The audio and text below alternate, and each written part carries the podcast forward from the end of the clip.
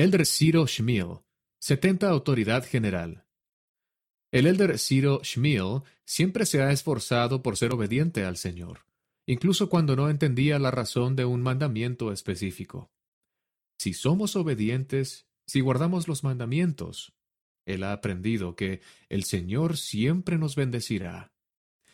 Al cumplir sus llamamientos, ha visto las bendiciones que provienen de la obediencia.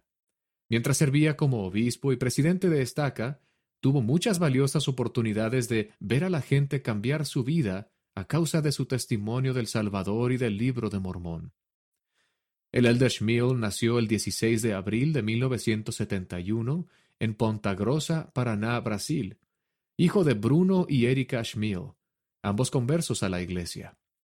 Se crió en Curitiba, Brasil, y más o menos al mismo tiempo que sus padres fueron llamados a presidir la misión Brasil Campinas, él salió para prestar servicio en la misión Utah Ogden.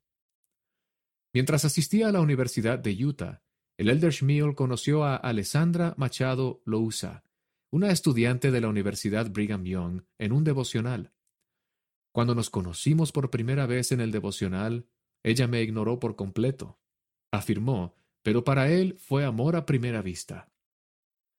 Se casaron en el Templo de Sao Paulo, Brasil, en julio de 1994 y finalizaron sus estudios en los Estados Unidos.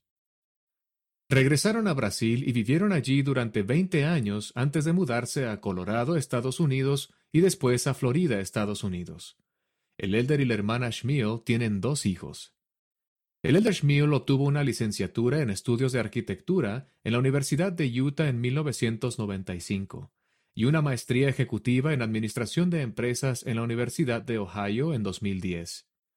Ha trabajado para Walmart Brasil como vicepresidente y director de desarrollo inmobiliario, como director de operaciones de Scopel, como director general de CIA City y más recientemente como director de bienes raíces de JBS SA.